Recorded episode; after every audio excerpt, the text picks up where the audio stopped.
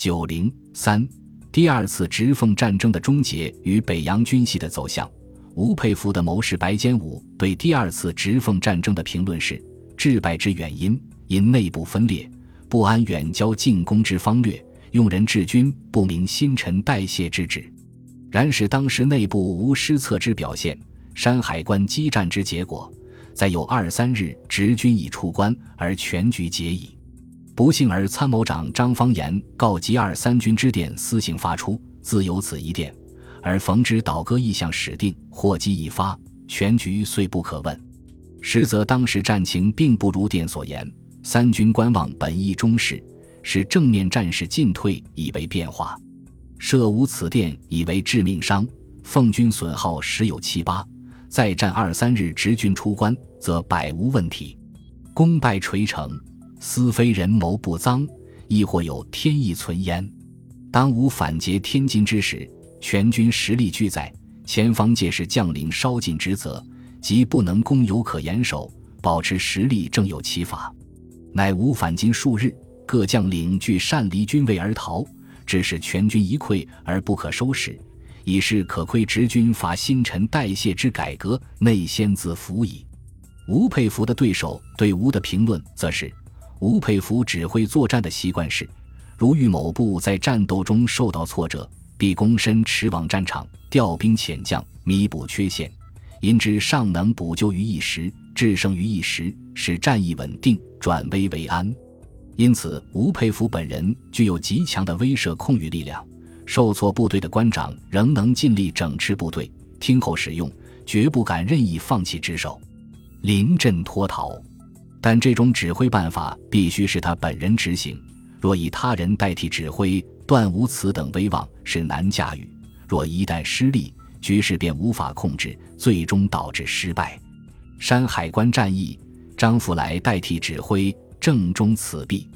张为人敦厚和蔼有余，而才干魄力则不足，至于威慑控御力量，更是谈不到。是以吴佩孚在千钧一发的危急时刻，不肯采纳部署意见。转守为攻，反而轻率离开战场，致使几十万大军群龙无首，士气顿然涣散，一败涂地，全军覆没。两方面的评论对吴悠长与部族的分析大体相同，成为持平之论。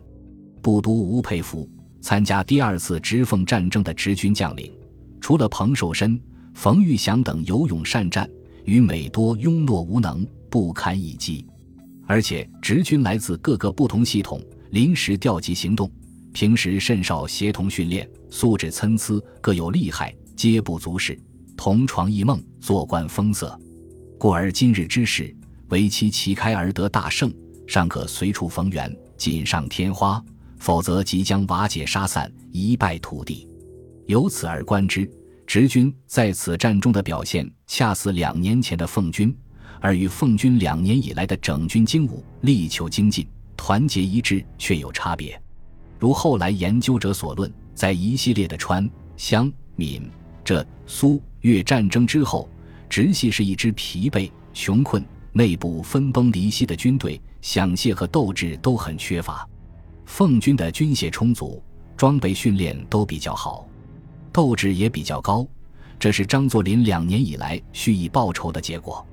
直系内部的凝聚力本就不及皖、奉两系。控制中央政权后，因为政治利益的分割不均，直系内部更是矛盾四起，中央与地方、地方与地方的矛盾斗争不断。尤其是金、宝、洛三派围绕在曹锟中央的周围争权夺利，倾轧不已，内耗巨大，更有损于直系的团结和凝聚力。第二次直奉战前已成败相，直系双巨头曹锟与吴佩孚在许多问题上意见不一，相互牵制。曹锟庸碌蛮憨，吴佩孚自大跋扈，两人不能互补而形成合力，却因牵制而形成分离，不能构造直系强有力的稳定而统一的领导核心，不能有针对性的确立本系的战略方针，有效的分化对手联盟，无力控制和引导局势的走向，终至失控而败。白坚武认为，北洋派之军事犹如家族之传统，曹。吴之间为主体者既不明，所以成功，又无良相为之调和。吴爱惜名节，亦不肯揽大权于一身。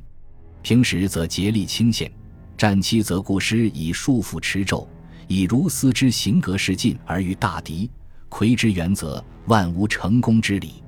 然吾之不肯，故也。纵令勉强图之，以北洋群帅之心底悲哀，目光浅近，知有身而不知有国，知尽力而不知远虑，结果亦溃裂已耳。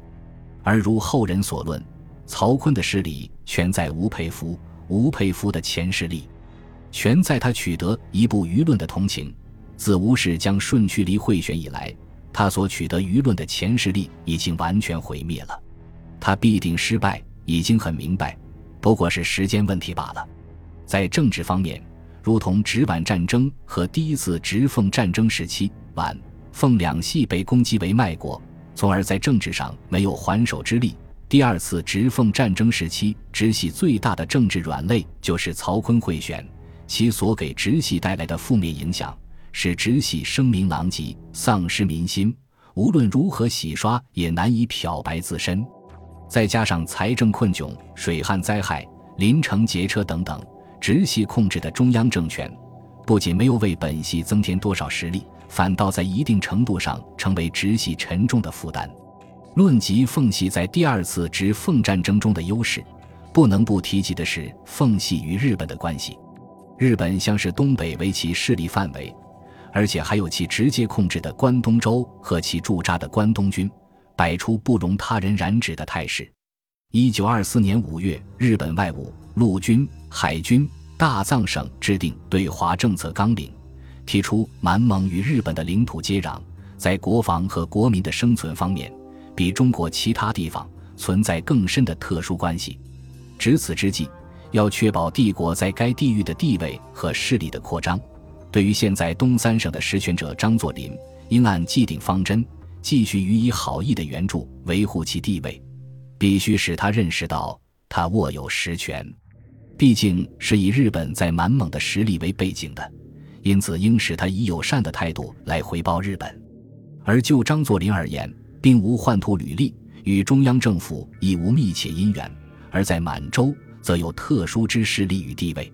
张离满洲则无地位，盖以满洲为其唯一之势力范围也。张氏心中唯有权势利欲，别无他种之事。彼以日本在满洲有绝大势力，反对日本与彼不利，倾向日本与彼有益。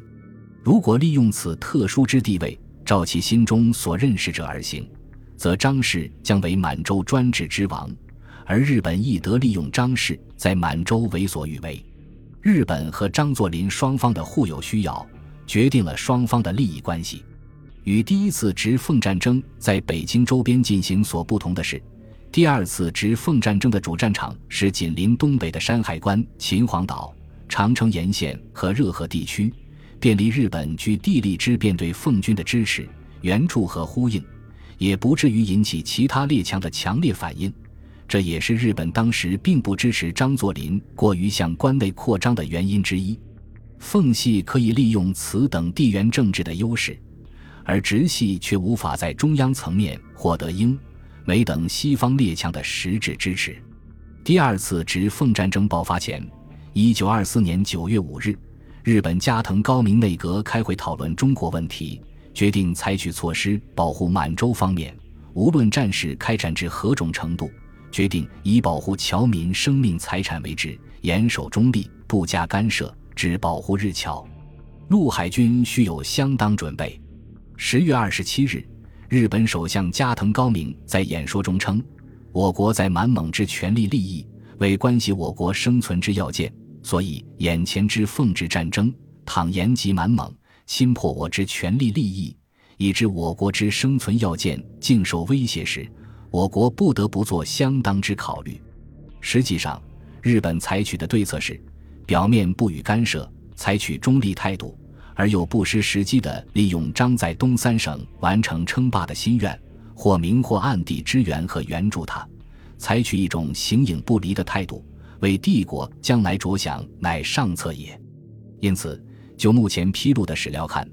日奉双方在战时却有种种私下的秘密勾连，主要是奉系向日本要求军事物资的支持和情报的提供。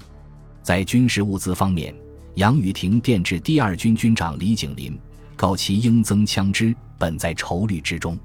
已密派员向关东军司令官及儿育长官方面设法通融，如有效，必谨先补充。又电致第三军张学良军长，借用旅顺重炮，未易办到，因此系该国军队现用品，不宜外借。稍一不慎，恐惹起国内外之责难。容在从长与之计议。